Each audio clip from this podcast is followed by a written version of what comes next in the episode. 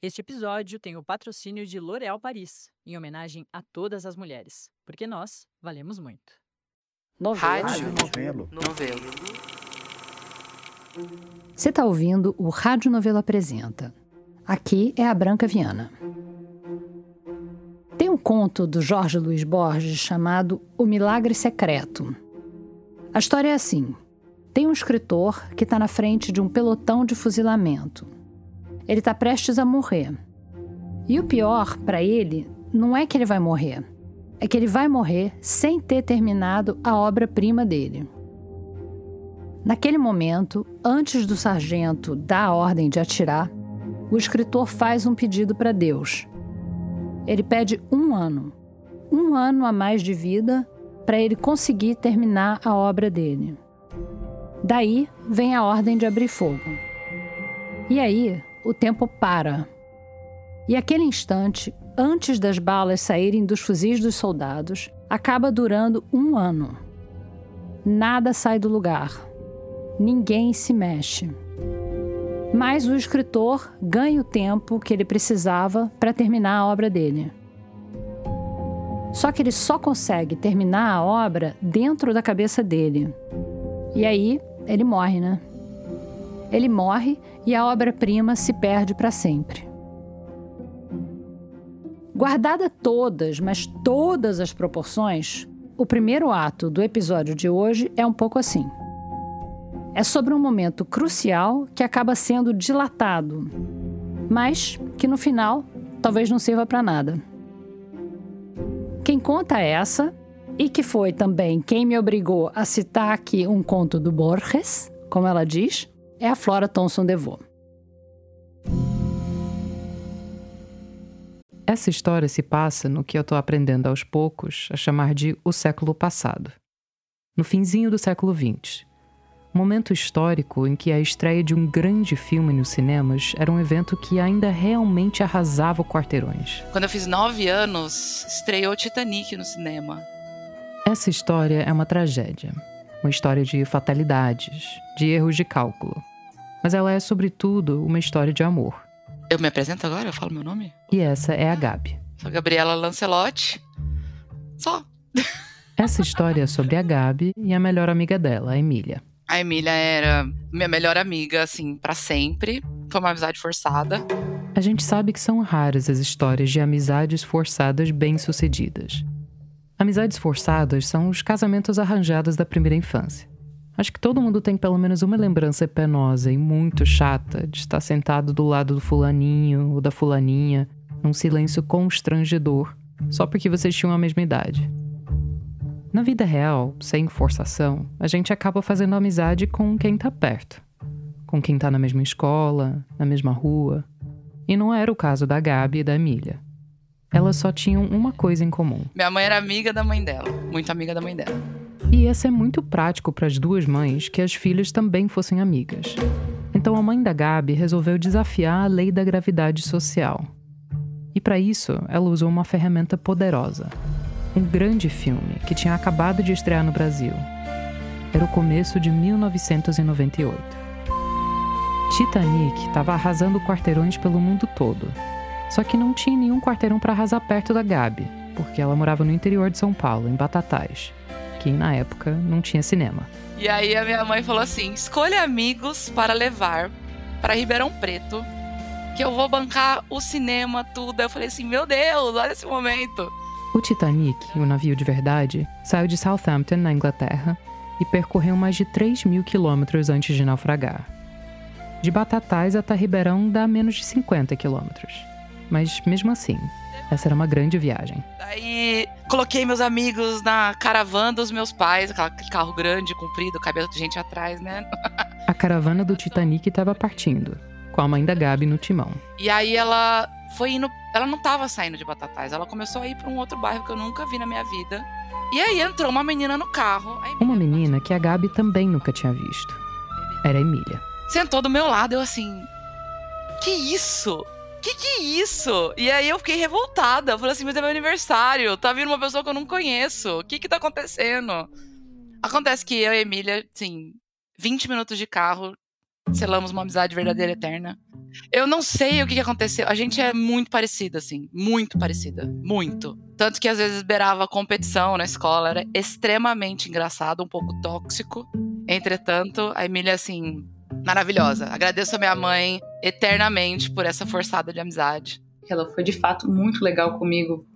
Por, por sim, se pensar que uma pessoa que a mãe mandou você ser legal, talvez você não seja tão legal, né? Ainda mais para adolescente e tal. Essa, claro, é a Emília. Realmente a gente tinha muita coisa em comum, ao mesmo tempo algumas coisas das nossas personalidades eram completamente distintas, assim. Eu acho que eu era mais patricinha, fresca, e a Gabi mais descolada. A Gabi gostava de rock e tinha uma cabeleira volumosa que fez ela merecer o apelido de Robert Plant, o vocalista do Led Zeppelin. Os pais dela tinham uma fazenda e lá, nas férias escolares, ela podia viver uma vida rock and roll rural. Nessa época tinha um cavalo na fazenda, um, um, o Aimoré que era um cavalo gigantesco, que tinha uma recomendação pra gente não andar nele, mas eu andava.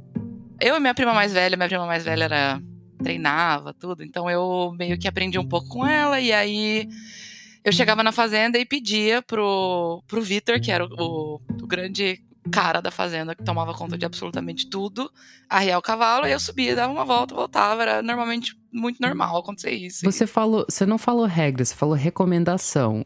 É, recom... existia alguma regra ou eram todas recomendações? Nenhuma regra. Lá na fazenda, a Gabi e os irmãos dela levavam amigos. E ficavam num esquema que, quando ela descreveu para mim, me soou como um senhor das moscas nível light uma, duas dezenas de pré-adolescentes no ambiente rural com bem pouca supervisão. E a grande maioria das vezes, quem eu levava era a Emília. E a gente ficava todo enfurnado nessa fazenda, fazendo vários nadas, e era muito, muito, muito legal. Como eram esses nadas? Cara, desde jogos de tabuleiro, ficar o dia inteiro na piscina, até se divertir horrores vendo as senhorinhas vendendo joias à noite nos canais da madrugada. Assim, eram uns negócios muito tosco, assim. Piscina, jogo de tabuleiro, televendas de joias. Senhor das Moscas light. Mas a história que eu queria ouvir da Gabi e da Emília era sobre uma situação um pouco menos light. Foi num dia de julho de 2002. Tem aquela coisa da criança querer se mostrar. Eu falei, Emília, vamos andar a cavalo. A Emília falou assim: tenho muito medo tal. Eu falei: não, vamos nós duas, o cavalo é muito grande. O Vitor vai colocar o arreio pra gente, ele ajuda a gente a subir e a descer, aquela coisa toda. A Emília falou: tá bom. A Emília já tinha andado a cavalo antes, mas essa não era uma atividade tranquila para ela. A Emília sempre foi meio tensa com bichos. E aí chegou aquele cavalo monstruoso. Cavalo era muito grande, o cavalo era muito grande. Eu, eu tenho uma pergunta de percepção. Assim, ele era objetivamente grande? Ou isso era a escala de. Ele... Objetivamente grande. Ele era um cavalo grande. Cavalo grande. Mas grande. Grande comparado com outros cavalos? Então, tipo... Não, grande comparado com outros cavalos. Era um cavalo grande, tá. robusto, assim. Sabe cavalo de pata grande, assim? Todos os cavalos têm patas grandes. Mas uma pata extraordinariamente grande. Eu tenho um exemplo horrível. Um exemplo horrível que. Ai, meu Deus. Que filme? Ah, é, já sei. Ai, sabe o Corcunda de Notre Dame? filme da Disney. O cara do mal lá, aquele cara do mal, aquele frade, sei lá o que, que ele é, ele tem um cavalo que é um cavalo grande. Aquilo é um cavalo grande. Como talvez tenha dado para perceber, eu não sei nada de cavalo. Mas as referências da Gabi também não estavam me ajudando a entender as dimensões do Amoré. Então, depois da entrevista, a Gabi me mandou uma foto dela, criança, montada num animal, eu olhei bem para a foto e fiquei esperando a legenda. Achei que ia ver algo do tipo: Ah, essa sou eu num pônei. Mas o pônei era o Aimoré. Eu vou deixar essa foto ali no site da novela para você, que pode eventualmente ser mais conhecedor de assuntos sequestres, decidir se o Aimoré estava mais para pônei ou mais para um cavalo objetivamente grande, tipo do cara lá do Corcunda de Notre Dame. Mas enfim, essa não é a questão central da nossa história. Ele era pangarezão, assim, tipo, sei lá, não era Ferrari dos cavalos. Era um gato dos cavalos, era um velhinho e tal. Sabe aquele Disney meio preguiçosinho? Era ele. Ele não era um cavalo rápido, porque ele era um cavalo grande. Então ele era devagar, ele tava curtindo a vida dele também, assim, era um cavalo de boa. Que qualquer ser humano ultrapassaria a gente, sabe? Bom, então saíram a Gabi e a Emília para dar uma volta nesse pangarezão, trotando em marcha lenta. A Gabi estava atrás, segurando os arreios, e a Emília estava na frente. A gente deu uma volta assim, inacreditável, na fazenda inteira. Segundo a Gabi, o passeio durou horas. Mas depois de ver a foto da Emoré, já não sei no que acreditar. De qualquer jeito, o que interessa aqui pra gente é o que aconteceu na chegada. A Gabi e a Emília tinham dado uma volta triunfal na fazenda. Mas uma volta triunfal não é nada triunfal se você não pode se exibir um pouco. A gente falou, vamos chegar pela casa e descer lá mostrar para todo mundo que a gente tá de cavalo. E a gente conseguiu, tipo, estacionar o cavalo. Elas estacionaram a Amoré perto da casa onde as outras crianças estavam, num pátio de cimento perto da churrasqueira. Então a gente chegou, o cavalo parou, aí em cima do cimento, assim. Parou exatamente na frente da casa. A Emília na minha frente, eu falei assim: vamos descer. A Emília, vamos. E ficamos ali quebrando a cabeça em como a gente ia descer, porque parece que você tá muito alto. Eu só tive em cima de um cavalo uma vez na vida, e não exatamente por vontade própria, quando eu tinha uns 9, 10 anos. E a única lembrança que ficou dessa experiência foi um sentimento horrível de vertigem. Aquele cavalo, esse sim, era objetivamente grande. Parecia que eu estava montada num prédio de três andares. Parece que assim, você tá no alto de um prédio, uma meio grudada na outra, sem saber como se desvencilhar uma da outra, e ao mesmo tempo conseguir descer do alto desse suposto prédio. Só que eu tava, eu pensei, eu vou descer e vou pegar a Emília muito maternal da minha parte, né? Emília pequenininha, vou cuidar dela, tadinha, vou descer ela no meu colo, assim, pegar ela por cima. Imaginei tudo que ia acontecer. E aí começou aquela coisa, ah, vai você primeiro. Não, vai você. Não, mas se eu for, acho que a gente vai desequilibrar. E aí eu tirei a perna direita. Na hora que eu puxei, eu não sei que eu bati na perna da Emília, alguma coisa do tipo, ou a minha mão que tava segurando o arreio, trouxe a Emília comigo. Então a gente meio que escorregou um pouco para a esquerda. Nisso, elas não caíram, mas ficaram penduradas. E aí a cela meio que começou, a gente fala no interior, envergar. Começa a dar uma andadinha assim. E aí eu, o, o Aimoré deu a primeira tropeçada pro lado, assim. Ele fez tudo pro lado. E aí parecia que o cavalo ia cair, sabe? De lado. Aí o tal do prédio virou um penhasco de vez e foi tipo, salve-se quem puder. E aí eu, a gente ficou levemente na diagonal. Eu segurando o arreio e ela um pouco meu braço esquerdo minha perna levemente pendurada, assim. E aí a Emília virou para mim e falou assim: a gente vai cair. E aí eu falei: não, Emília, eu vou descer e, tipo, vai dar tudo certo. A Emília falou: não, eu vou cair e eu tô com medo de bater a cabeça. E eu falei: e se o cavalo cair em cima da gente? Não é melhor eu descer antes? Isso tudo a gente conversando, né? E a Emília falando: não, mas se você soltar antes, talvez você caia, bata a cabeça, se machuque. Depois eu vou cair em cima de você, o cavalo vai cair em cima de mim. Essa é a parte da história que a Gabi mais lembra. Dessa conversa na diagonal, desses segundos ou minutos em que ela ainda estava segurando os arreios. E a gente começou a, a, falar de cenários, assim. E o cavalo ali, só que o cavalo deu uma segunda catucada pro lado. Foi, Daí a Emília falou, vai cair. Aí eu falei, não vai cair. Eu vou soltar e aí a gente dá um jeito de cair juntas. A Emília falou assim: Eu já vi alguém caindo na fazenda e batendo a cabeça, blá blá blá. Me deu um exemplo de uma pessoa que tinha se machucado caindo de um cavalo. Aí eu falei: E aquela vez que o cara quebrou a perna quando o cavalo caiu em cima? Foi isso que me chamou a atenção quando a Gabi me contou essa história pela primeira vez. Numa situação assim, é meio raro ter esse tipo de tempo dilatado. Uma pausa na queda, um momento em que você consegue ver os caminhos do multiverso abrindo para a esquerda, para a direita, para frente. Qual caminho você vai escolher? Dá para escolher? E você não tem todo o tempo do mundo. Se você demorar muito, você pode acabar no pior caminho de todos, que às vezes envolve um cavalo, entre aspas, objetivamente grande, caindo em cima de você. E o cavalo começou a meio que. O Aimoré começou a fazer mais vezes pro lado. Isso, tutum, tutum, tutum. Daí eu falei, Emília, eu vou me jogar. Eu não sei porque eu, eu lembro da gente caindo em câmera lenta. E aí eu lembro que eu soltei a perna e aí eu, eu comecei a me jogar um lado. E a Emília veio junto. Em vez de eu largar ela em cima do cavalo, ela veio junto. Eu acho que ela achou que eu ia cair e bater a cabeça. Foi isso. Apesar de a gente estar em câmera lenta, nesse momento parece que foi um negócio super rápido. Assim, reflexos do Homem-Aranha. A primeira reação que eu tive quando eu me vi caindo foi apoiar o braço esquerdo no chão. E aí, quando ela fez isso. Eu vi, eu vi, ouvi um barulho no meu cotovelo, pá! Saindo pra frente, assim. E aí, olha, a Gabi tá, tipo, no chão, estatelada, com o braço claramente quebrado, assim. Era visual a deformidade óssea que se formou. Tava muito claro que tava quebrada. Cai no chão, não bati a cabeça, o cavalo não caiu. E eu deitada no chão, olhando assim, eu, o Aimoré tava minha, quase em cima de mim, assim, parado, nem se mexia. Eu tava deitada de lado no chão, em cima do meu braço esquerdo. Eu vi a Emília correndo lá pra casa, assim. Correu, gritava: Socorro!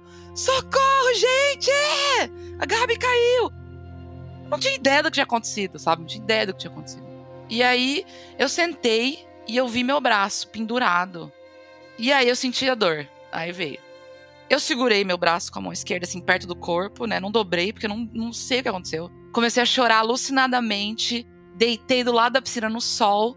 Na hora que eu deitei, o meu braço esquerdo caiu pro lado com a mão inteira no chão. Num jeito anormal. E eu olhei para cima, assim, todas as crianças em volta de mim. Aí eu vi a Emília correndo.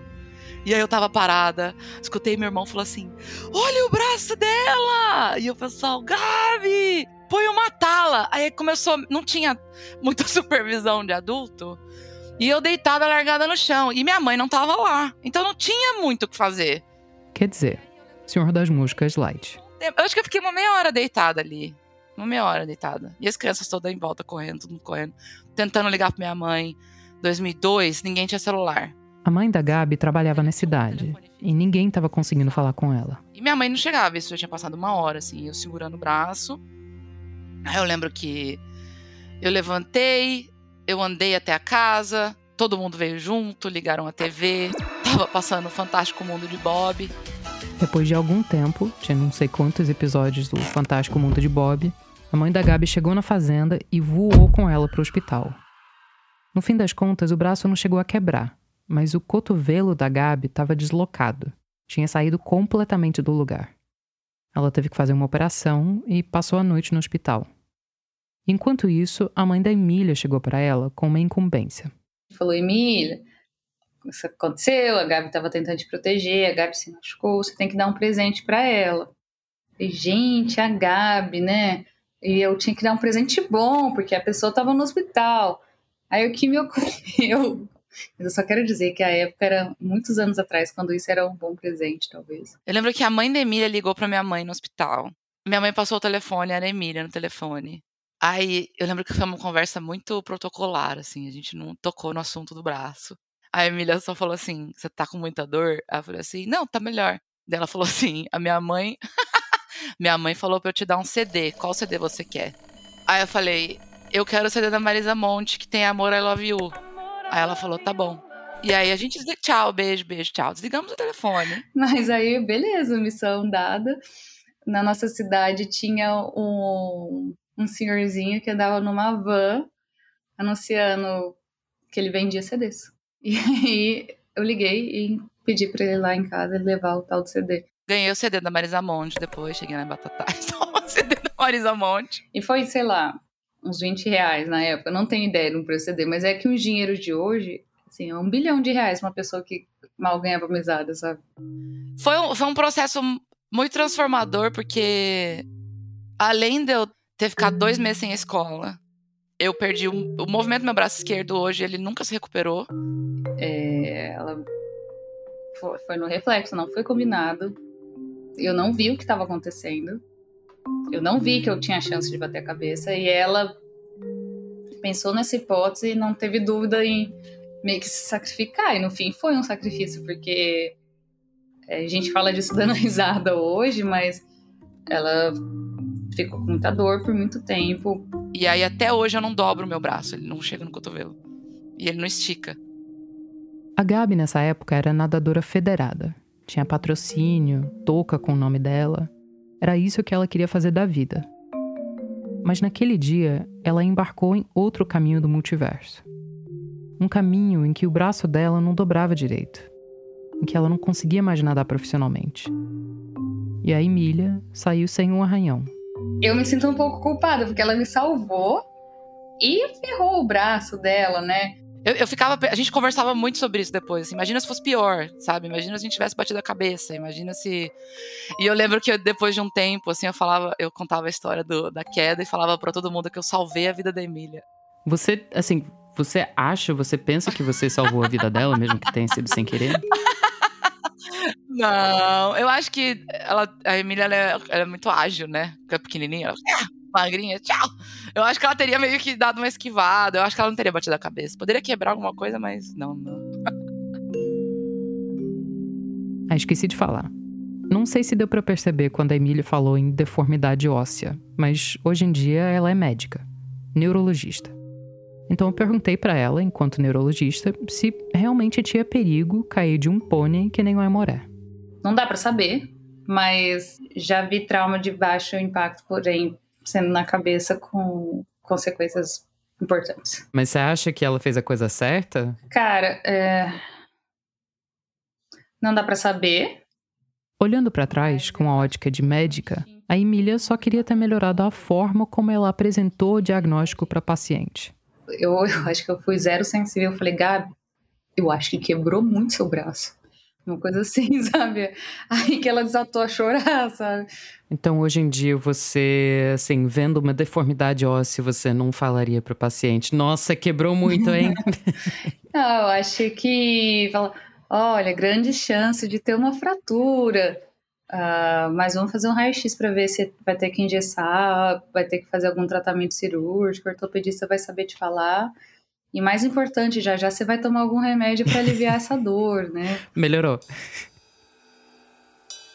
Você voltou a andar de cavalo depois disso? Nunca mais na minha vida eu subi um cavalo. Nunca mais. E eu gostava, viu? Nunca mais. Eu não gosto nem de chegar perto de cavalo. Tenho muito, muito medo. Muito medo. Eu falo, como? Como uma pessoa consegue subir num bicho desse tamanho e achar que é normal? Como que pode achar que é normal? É um, é um animal extraordinário. Não existe. Para, gente. Chega. Hoje acho que ela fala na boa, dá risada, mas na época ficou muito na minha cabeça essa parcela de culpa.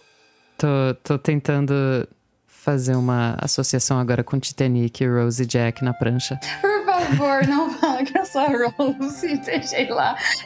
Gabi se afundando. Não, é que é, é, enfim, não dá para fazer associação porque você não sabia, você não fez essa escolha. Foi a, assim, a Gabi, enquanto o Jack só soltou a prancha e falou, vai lá. É. É, Gabi enquanto Jack, foi uma decisão do Jack, Gabi. Mas assim, eu não tinha escolha de falar, não, cabe mais um aqui nesse pedacinho de madeira, que, sem quebrar o braço. Mas talvez tenha sido meio Rose, assim. Sei. E aí eu lembro que no final, assim, quando a gente parou um pouco de contar essa história, a versão que as pessoas ouviam não era nem que, nossa, as duas quase caíram, caíram e se machucaram, ou meu Deus, que perigoso. Era a história de hum. a Gabriela caiu do cavalo parado. A minha mãe também não ajudou muito, porque eu falava, gente, ai, quebrei o braço, não dava o braço. Minha mãe falou assim: é, caiu do cavalo parado. eu, mãe! Aí o cair do cavalo parado foi o que foi o que ficou. Meu Deus. Então, ou é uma história de heroísmo, de, assim, os limites da, da amizade, o sacrifício, da, assim, ultimate sacrifice, ou é de incompetência mais pura. Exato! Você acredita que eu saí assim da história? Triste. É que nem eu falei. Essa é uma tragédia.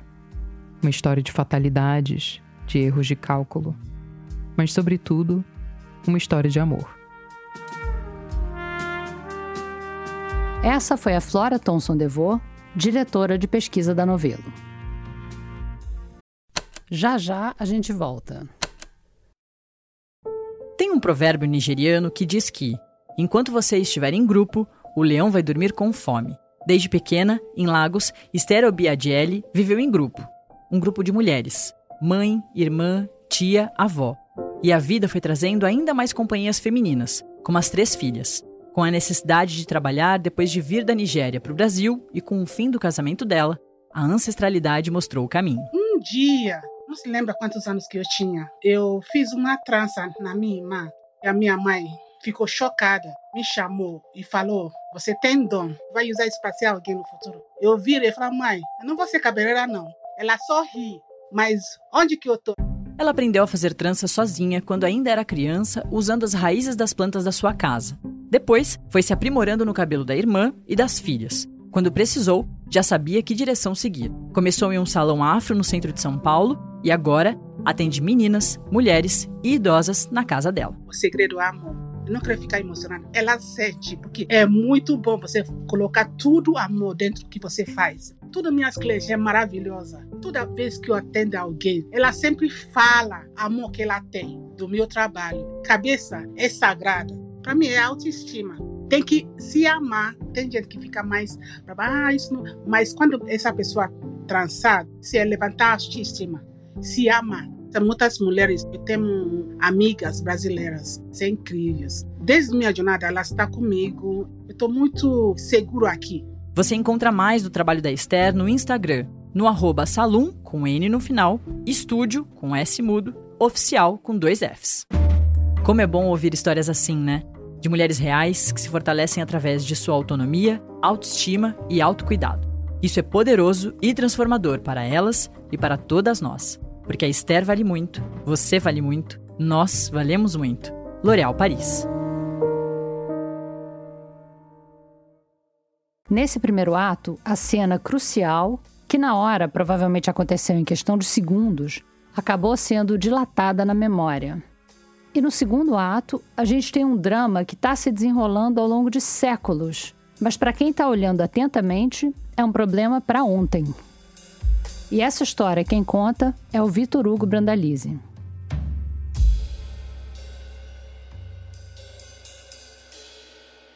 O Ricardo Hirata deu muita sorte com a primeira chefe que ele teve. E eu tive uma chefe muito, muito boa. Eles se deram tão bem que pouco tempo depois de se conhecerem, eles já decidiram levar a relação para um outro patamar. Ela tinha acabado de separar do, do, do, companheiro dela e ela tinha um apartamento bom no centro de São Paulo, né? E ela falou, putz, com o meu salário eu não vou pagar esse apartamento. E aí eu, eu tava procurando lugar para ficar, né? Ela falou assim, olha, tem dois quartos aqui, se você quiser pegar um, tranquilo. O Ricardo topou e virou roommate da chefe.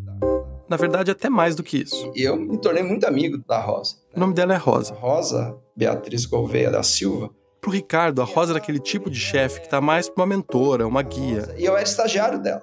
Que eu era um dos primeiros, sei lá, computador, não é bem computador, era uma era uma calculadora sofisticada, né, que fazia os dados de estatística, e eu ia fazendo as coisas, né, era bem trabalho de estagiário.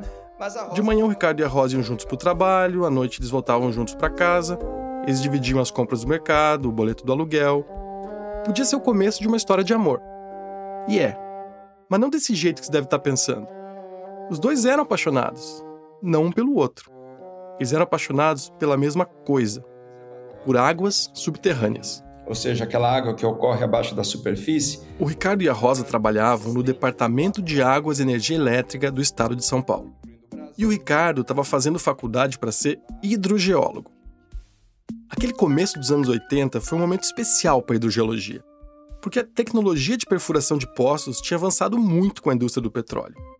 Tinham surgido umas sondas que pareciam super canudos, que serviam para puxar o petróleo do fundo da terra. E alguém teve a ideia de usar esses mesmos canudões para sugar água subterrânea. Os sistemas de bombas deram um, um, salto de evolução, não só no Brasil, mas no exterior. Então as bombas começaram a ficar mais compactas, mais eficientes e começaram a caber muito bem dentro de poços. Né? Quando a Rosa começou a pesquisar, essa tecnologia já existia. Mas o que ela fez foi pegar todos os dados que o Departamento de Águas e Energia Elétrica reuniu em escavações desde o fim dos anos 70 e analisar esses dados. E o Ricardo logo sacou que o que ela estava fazendo era um trabalho de extrema importância. Foi um super trabalho pioneiro. A Rosa é aquela pessoa certa na hora certa e a ciência ganha com isso. O trabalho que a Rosa estava fazendo ajudou a definir os contornos de um dos reservatórios de água subterrânea mais importantes do mundo. Foi um trabalho impressionante, ainda um marco para a hidrogeologia do estado de São Paulo e poucos estados têm esse tipo de estudos. São estudos que terminaram na década de 80, né? foram da década de 70 da década de 80 Nesse estudo, a Rosa fez o primeiro modelo de como funcionava aquele reservatório. Ela analisou a composição química da água, se ela era potável, de onde ela vinha, em que profundidade ela ficava, que tipo de pedra tinha em cima, o que, que tinha embaixo. A Rosa entendeu a relevância daquele reservatório, daquele aquífero. Como ela escreveu na tese dela, que ela publicou em 1983, abre aspas, Esse aquífero, dentro de alguns anos, vai se tornar a maior fonte de fornecimento de água da região. Fecha aspas. Bingo. Era chamado de Sistema Aquífero Botucatu-Piramboia, que são os nomes das formações geológicas que compõem esse aquífero. Botucatu-Piramboia. Ok, esse nome provavelmente não te soa nem um pouco familiar, mas eu aposto que você já ouviu falar dele pelo nome que veio depois, uns anos depois, e que acabou pegando. Aquífero Guarani. A, a Rosa é que trouxe o Guarani para minha vida no sentido inicial, porque quando eu era estagiário ainda, o aquífero Guarani é um reservatório de água gigante que se estende por mais de um milhão de quilômetros quadrados. Ele é o segundo maior aquífero do Brasil e do mundo. Só fica atrás do aquífero de Alter do Chão, no Pará. Vamos fazer aqui um momentinho Telecurso 2000, porque eu sei que aquífero não é um assunto de todo dia. Eles estão tão lá embaixo, discretos, a gente quase nem pensa neles. Então vem comigo rapidinho lá para as profundezas da Terra. Comigo e com Guilherme Arantes.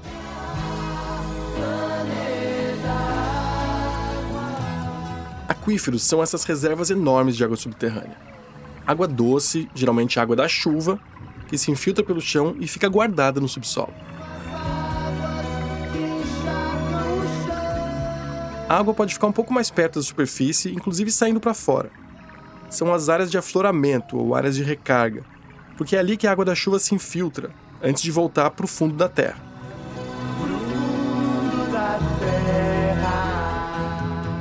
Mas o grosso do aquífero fica bem lá embaixo, entre 200 e 2 mil metros abaixo da superfície. Quando a gente ouve falar de água subterrânea, geralmente a gente ouve falar mais de lençol freático que de aquífero, né? Na verdade, o lençol freático fica entre a água que ainda está encharcando o chão e a água que começa a descer.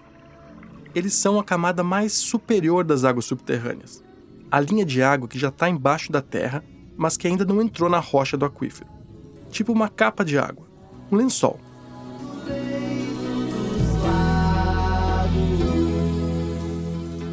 Valeu, Guilherme Arantes. Bom, talvez você já tenha ouvido essa música em alguma rádio por aí. E é possível que você também já tenha ouvido falar do Guarani na escola. Eu lembro de ver um desenho dele num livro didático. Ele aparecia como um diagrama, a terra toda fatiada em camadas. A superfície, com umas arvorezinhas, depois, indo para baixo, uma camada de argila, uma camada de pedra e aí uma camada de água, uma camada azulzinha, com uma seta que dizia Aquífero Guarani. Era só um desenho bem simples, um diagrama mesmo, mas eu acabei extrapolando aquele azul do livro. E toda vez que eu ouvia falar do Aquífero Guarani, vinha muito clara na minha cabeça uma lagoa subterrânea de águas cristalinas. Sei lá, tipo as fotos que a gente vê de bonito no Mato Grosso do Sul ou dos lençóis maranhenses.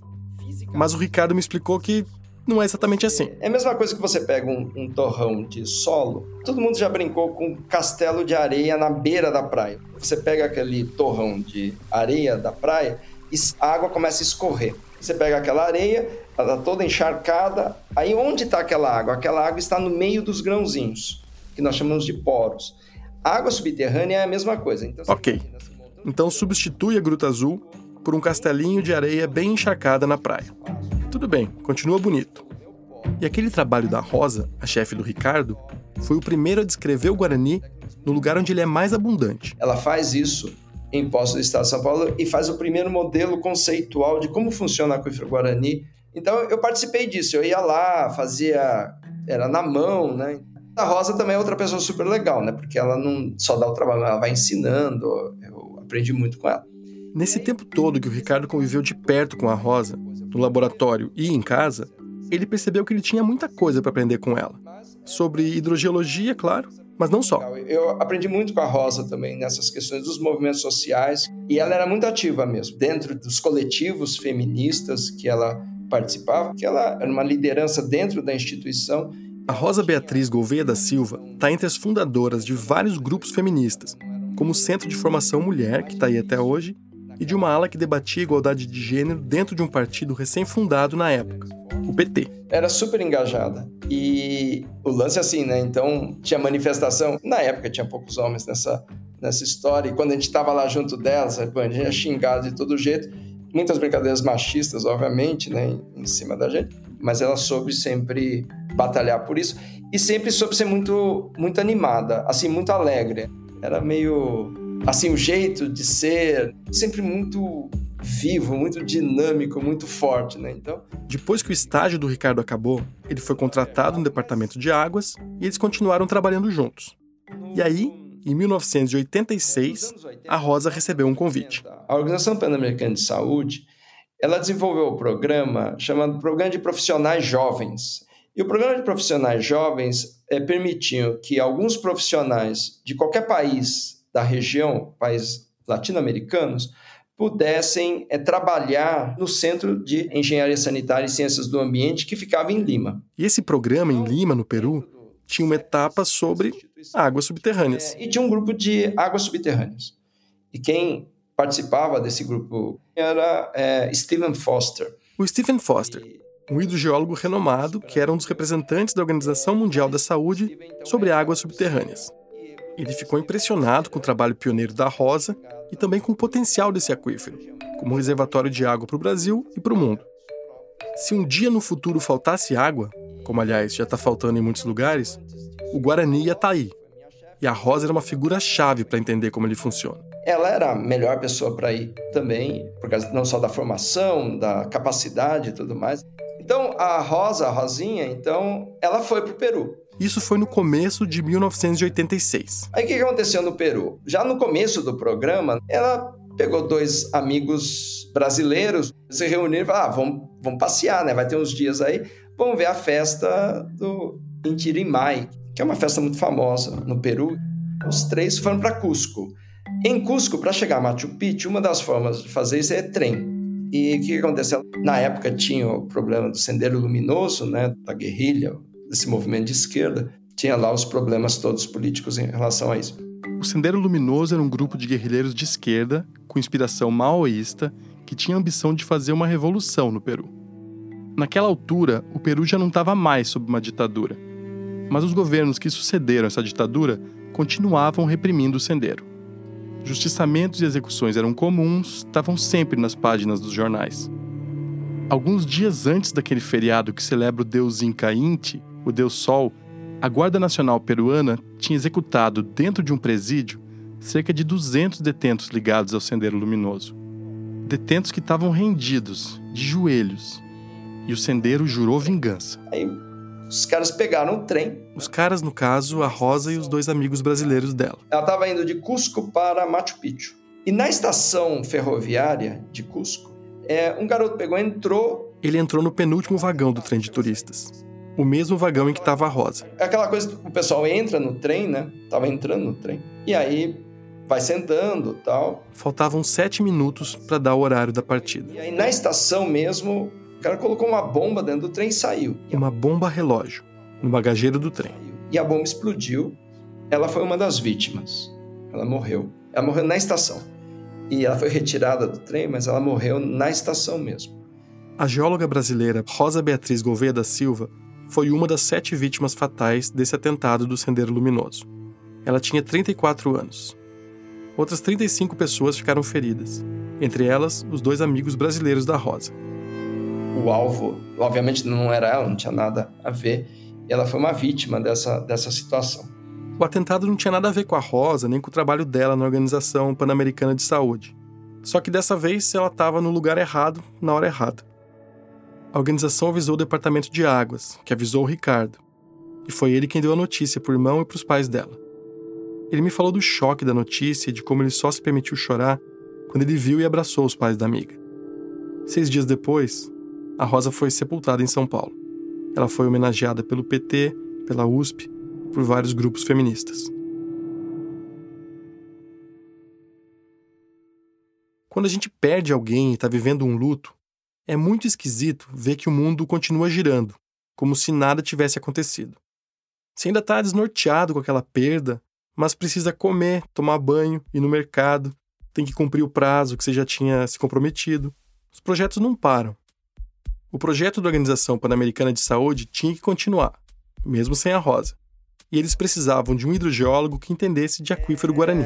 bom, aí o que aconteceu? Aí surgiu a vaga, né? Esse programa de, é, de treinamento de profissionais latino-americanos continua, continuava. E eles precisavam de outro profissional. Só que quem queria ir, né? Ninguém Pois queria é. ir. Porque, é, imagine, você vai substituir uma pessoa que morreu de uma forma tão trágica e, e de um país que estava. Avião estava escalando. O Ricardo tá falando que ninguém queria ir, mas não é que eles estavam tentando qualquer pessoa. Eles queriam algum hidrogeólogo que tivesse acompanhado de perto a pesquisa da Rosa. E ele, obviamente, era o mais indicado. Mas você não ficou com medo? Olha, o cara que ia trabalhar comigo, quer dizer, que eu ia trabalhar com ele, que ia ser meu chefe, o Steven Foster, ele fez questão de vir ao Brasil para conversar comigo e para me acalmar. Ele falou: Olha, eu me sinto muito seguro. Eu me lembro do almoço é, no restaurante japonês e ele me convencendo de que era mais seguro, à época, morar em Lima do que em Belfast. Entendi o que aconteceu em Belfast, né? Mas, bom, O que estava acontecendo em Belfast naquela época era uma série de ataques à bomba do IRA, que era o grupo paramilitar que lutava contra a influência britânica na Irlanda, e o revide, também violento, da polícia. Entre os anos 70 e 80, cerca de 3 mil pessoas morreram e outras 30 mil ficaram feridas nesse conflito. Então o Stephen Foster, que era britânico aliás, usou esse lugar de fala para convencer o Ricardo de que Lima era fichinha perto da capital irlandesa. Além de, é claro, vender a ideia da importância que o trabalho dele ia ter.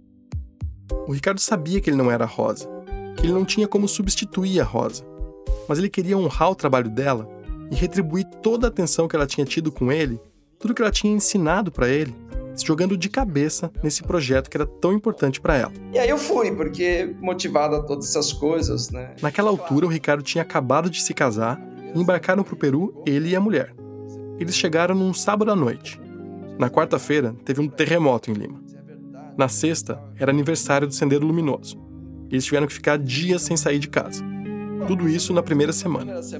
Na segunda-feira seguinte, A, minha esposa queria ir embora. Segunda-feira ela estava desesperada para ir embora. Mas depois de um tempo tudo se acertou. Eles entenderam como circular sem tanto perrengue. E o antigo estagiário da Rosa agora estava lá, com a missão de continuar a pesquisa sobre o aquífero Guarani, de onde ela tinha parado. Corta para 40 anos depois, hoje o Ricardo é um dos mais respeitados especialistas em águas subterrâneas no mundo e é a pessoa que melhor conhece o aquífero Guarani. O Guarani é um grande reservatório natural com águas muito antigas, então ele tem aquele problema de que ele vai perdendo o nível com o tempo. Ele está perdendo um metro de água por ano. Ele está perdendo. um metro a menos de água por ano. Lembra que o Ricardo contou que a água do Guarani e dos aquíferos em geral fica guardada no meio de rochas porosas, tipo areia molhada? Então, é essa rocha porosa que está secando mais e mais. Quer dizer, a cada ano, para encontrar a água do Guarani, tem que descer um metro a mais para baixo da terra. Uma hora bate lá no fundo, uma hora o aquífero seca. Mas não é que o Guarani está secando todo. Pensa no aquífero como se fosse uma esponja gigante. Imagina uma esponja molhada. Agora pensa que você pegou a esponja na mão com cuidado e espremeu só um lado dela. O outro lado continua encharcado. É a mesma esponja, mas um lado está seco e o outro molhado. Com o Guarani é a mesma lógica. O aquífero é enorme e o que está secando é a parte central dele, a parte que a Rosa estudava, que o Ricardo estuda. Nessa área do aquífero, as águas são muito antigas. Em alguns pontos, elas chegam a ter 200 mil anos. É assim mesmo: se abre o chuveiro para tomar banho e a água que cai estava guardada desde o tempo dos primeiros Homo sapiens. Mas só para ficar claro, não é que o aquífero Guarani estava lá intocado antes da Rosa, do Ricardo e do grupo todo deles começar a futucar. E aqui vale uma pausa para a gente pensar na mágica que é a gente abrir a torneira e sair água limpinha. Resumindo bem, se você mora numa cidade, se a tua casa ou teu prédio é abastecido pelo serviço de saneamento básico, que em geral é uma empresa pública ou uma concessão, essa empresa tem o compromisso de fazer chegar água para você e você tem o compromisso de pagar todo mês pelo tanto de metros cúbicos de água que você gasta. É essa empresa que tem que se virar para servir essa água limpa, normalmente fazendo o tratamento ou das águas dos rios ou de reservatórios subterrâneos. Mas principalmente em áreas rurais, onde as tubulações dessas empresas não chegam, muita gente faz a própria captação, também pegando ou do rio ou furando um poço. E claro, tem também as indústrias que usam muita água nos processos e cavam um ou mais poços próprios para ter água sem precisar pagar para as empresas de saneamento. Para esses casos, tanto das pessoas físicas quanto das empresas que captam água de forma independente, existe uma regra de que você precisa contratar uma empresa certificada pelo Estado para furar esse poço e o governo deveria fazer uma fiscalização periódica dessa água. Mas você deve imaginar que isso não acontece, né? E claro que tem outros jeitos de captar água. Dessalinização de água do mar, captação de água da chuva, enfim. Mas vamos ficar por aqui para a gente voltar para o aquífero Guarani. Sim, ele já era usado tanto pela Sabesp, que é a empresa de saneamento do estado de São Paulo, quanto por pessoas e empresas privadas desde antes dos anos 80. Mas com o avanço daquela tecnologia de perfuração e bombeamento de água, além, é claro, da poluição e do assoreamento dos rios e do crescimento das cidades, as águas do aquífero passaram a ser cada vez mais exploradas. Está perdendo, na parte central ele está perdendo. Né? Então, tá lá, tá caindo, caindo, caindo. Essa parte central é uma das áreas onde tem mais água no Guarani todo, e também a mais explorada. E é a área em que o aquífero está perdendo água em relação ao que entra. A área em que o aquífero está secando. Fica na região noroeste do estado de São Paulo, onde estão cidades populosas, como Ribeirão Preto e Bauru. Ribeirão Preto é 100% abastecida pelo Guarani. 100%. Já em Bauru, 70% da água que sai das torneiras vem desse aquífero. Eu estava logo querendo saber qual era o plano do Ricardo para salvar o reservatório. Um plano que, você vai ver, está longe de ser unanimidade. Mas ele queria que eu entendesse melhor o Guarani antes. O Ricardo Hirata hoje é professor de geologia da USP. E ele resolveu me dar uma aula ali sobre o aquífero. O aquífero Guarani, ou o sistema aquífero Guarani, é um reservatório de água subterrânea que se estende por quatro países da América do Sul, incluindo o Brasil, onde ocorre a maior parte do, da área, depois a Argentina, o Paraguai e o Uruguai.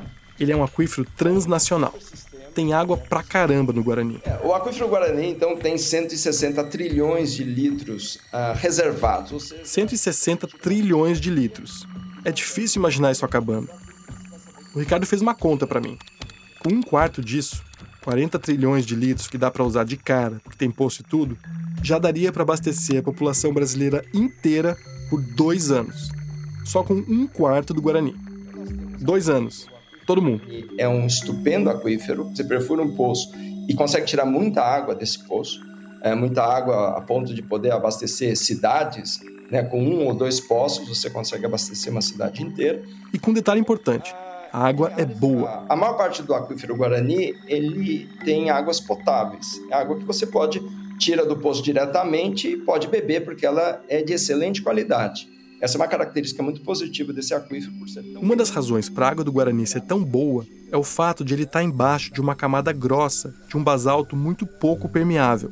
Isso quer dizer que quando finalmente a água chega ali, ela já foi muito filtrada. Mas também quer dizer que ela leva muito tempo para chegar até ali. Ou seja, sai muita água do aquífero, a gente tira muita água e numa velocidade cada vez maior e entra muito pouca, devagarinho, água da chuva. É uma super caixa d'água, mas que as entradas dessa caixa d'água são muito limitadas. Né? E aí? Aí nós temos o quê? Você pode falar, bom, então o Guarani acabou, vai acabar? É, se você não fizer nada, ele vai acabar. Tem até um prazo para isso acontecer. Se continuar como continua, né, nós estamos falando em alguma coisa entre 100 e 200 anos, tá? Se continuarmos nesse ritmo que nós estamos. 200 anos para o aquífero acabar, num cenário mais conservador. Ou 100, que já está ali, na próxima geração. A geração do meu talvez futuro neto, por exemplo, já que meu filho está com um ano. E se o Guarani secar mesmo, como é que fica? Bom, fica parecido com um filme que eu vi recentemente. Atenção, meus amigos! Não se viciem em água! Ela terá controle sobre vocês e vocês sofrerão com sua ausência. Mad Max é a primeira obra de ficção científica que muita gente lembra quando pensa em falta d'água. A distopia pode até chegar nesse ponto em que o pouco de água que sobrou no mundo é considerado viciante e chamado de aquacola.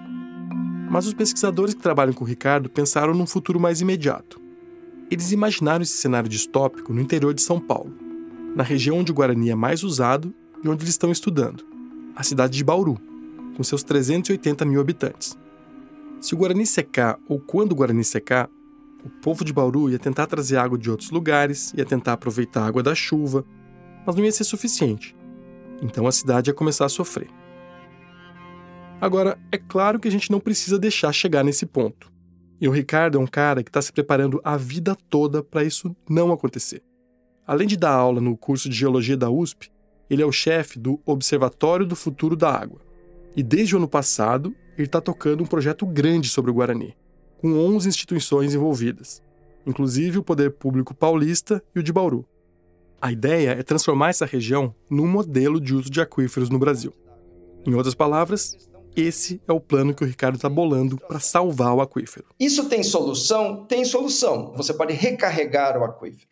Você pode realimentar esse aquífero. Quer dizer, se a natureza leva tempo demais na escala humana para reabastecer o aquífero Guarani, o Ricardo propõe um jeito de devolver a água lá para dentro por um outro caminho. Devolver, retribuir. Dá até um bug na cabeça ouvir essas palavras que estão muito mais no contexto do mindfulness, uma coisa meio tilelê, meio haribô, do que no da exploração dos recursos naturais. Mas é por aí mesmo.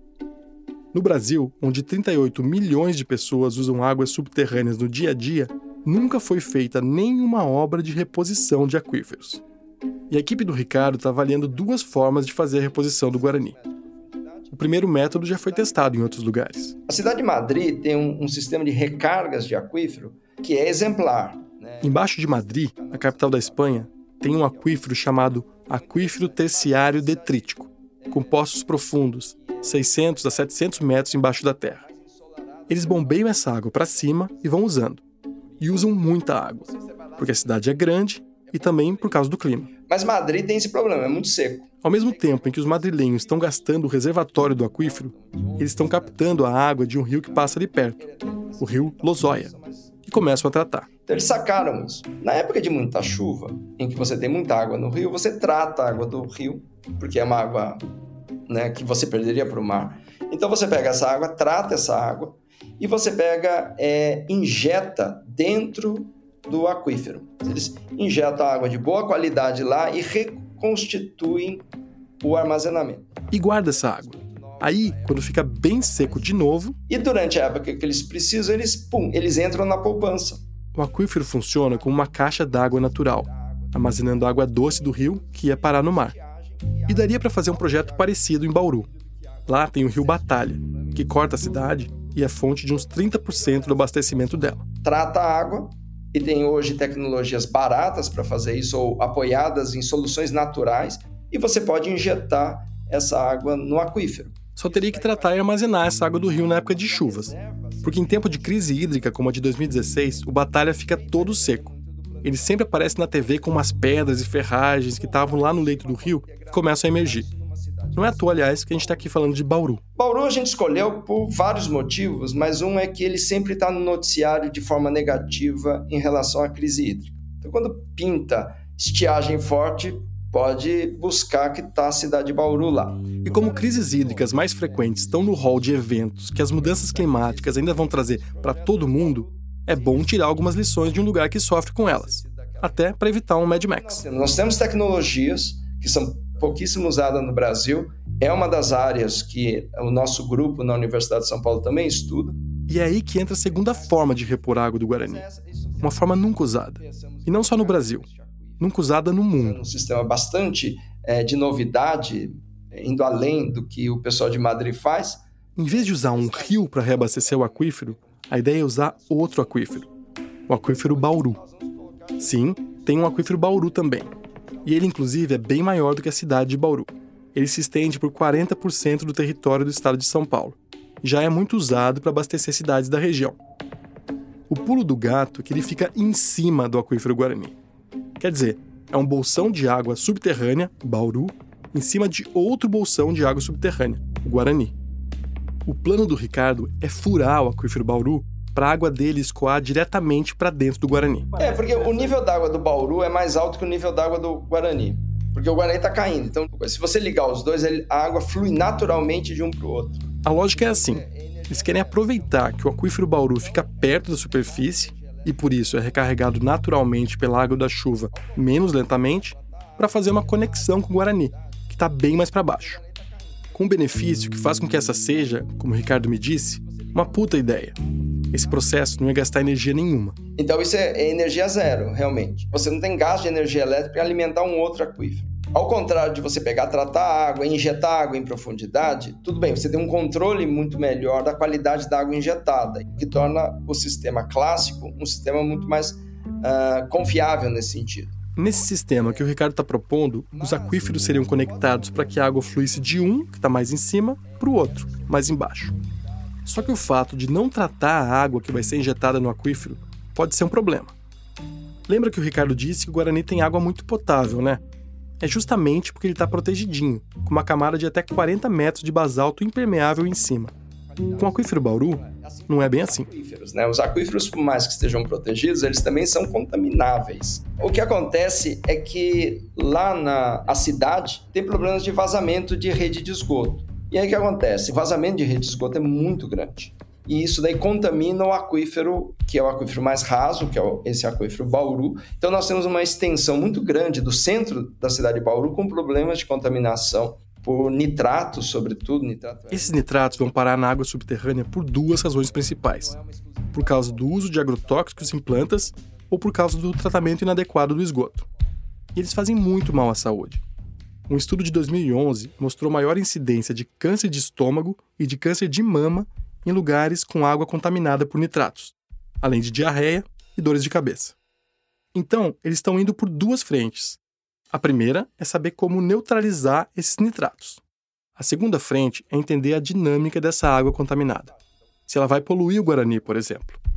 Uma primeira avaliação indica que não. Do conhecimento que nós temos pelo menos do aquífero. Em Bauru, a gente sabe que a parte inferior, ou seja, o terço inferior, tem água de excelente qualidade natural. A parte do terço superior é que tem problemas de qualidade de água do impacto da cidade, sobretudo vazamento da rede de esgoto. Então, dentro do próprio aquífero Bauru, a água contaminada fica na parte de cima.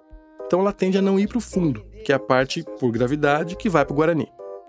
Essa ideia ainda está na fase de testes, eles só querem começar a pensar em obras quando tiverem certeza de que esse processo não corre o risco de contaminar o Guarani.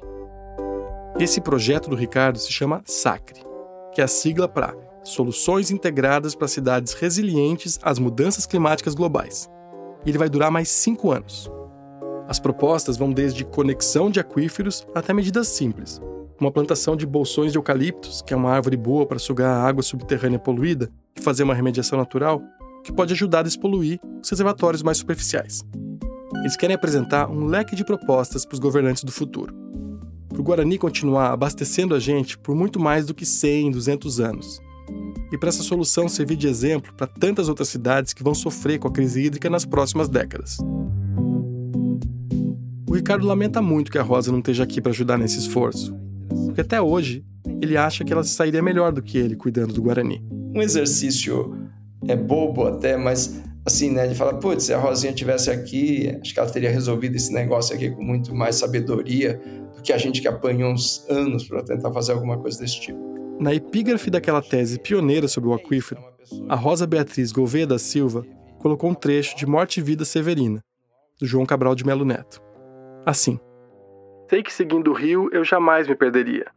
Ele é o caminho mais certo, de todos o melhor guia. Mas como segui-lo agora, que interrompeu a descida? O João Cabral está falando aqui do rio Capibaribe, que é o fio condutor do poema. O percurso do rio é para ser o percurso da vida no sertão, que de tão frágil muitas vezes se interrompe. A vida da Rosa foi interrompida de forma abrupta. E o que o Ricardo fez, de algum jeito, foi o que está nesse poema ele seguiu as águas que conectavam ele e a Rosa. Agora ele tenta lutar para esse caminho não se interromper também.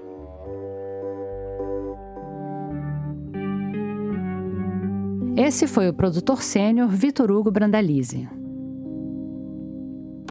A gente volta daqui a pouquinho. Direto de Brasília, os manifestantes invadiram. o ex-presidente Jair Bolsonaro tem que bater No Oriente Médio, conflito armado.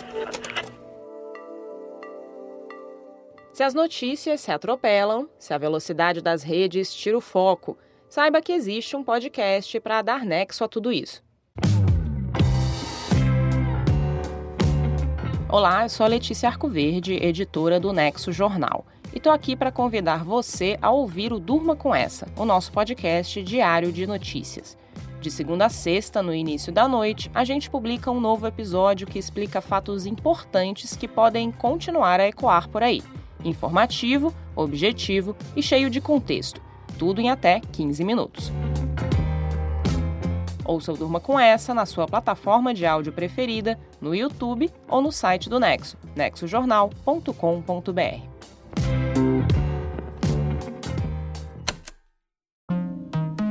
Obrigada por ouvir mais um episódio. Você já sabe que toda semana a gente posta algum material extra do episódio no nosso site.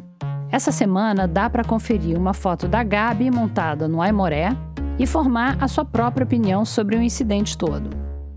Você pode deixar o seu voto na grande rixa pônei versus cavalo objetivamente grande e a gente promete que tabula os votos e manda o veredito para Gabi. Se você ouve a gente no Spotify, dá para deixar um comentário lá depois que você terminar o episódio. Mas seja qual for o aplicativo que você usa, não deixe de seguir a gente para não perder nenhum episódio. A gente também está no Twitter e no Instagram, no arroba Radionovelo. Se você quiser mandar alguma sugestão de história, tem uma página lá no nosso site que explica que tipo de pauta a gente procura. Tá lá no menu, no botão Envie uma pauta. O Rádio Novelo Apresenta é um original da Rádio Novelo. A gente tem o apoio da Open Society Foundations. Toda quinta-feira tem episódio novo. A direção criativa é da Paula Scarpim e da Flora Thomson Devô. E a produção executiva é do Guilherme Alpendre. A gerência de criação é do Tiago Rogero, a executiva é da Marcela Casaca e a de produto e audiência é da Juliana Jäger. Nossos produtores sênior são o Vitor Hugo Brandalize, a Evelyn Argenta e a Bia Guimarães. As produtoras da nossa equipe são Bárbara Rubira, Júlia Matos e Natália Silva. A checagem desse episódio foi feita pela Denise Ribeiro e pela Luísa Silvestrini. A gente teve apoio de montagem da Mariana Leão. A sonorização é da Paula Scarpim, da Júlia Matos e da Bia Guimarães. Nesse episódio, a gente usou música original de Kiko Dinucci e também da Blue Dot. A mixagem é do Pipoca Sound. O desenvolvimento de produto e audiência é feito pela Bia Ribeiro. O Gilberto Porcidônio é o responsável pelo conteúdo e engajamento das nossas redes sociais. O design das nossas peças é do Matheus Cotinho. Obrigada e até a semana que vem.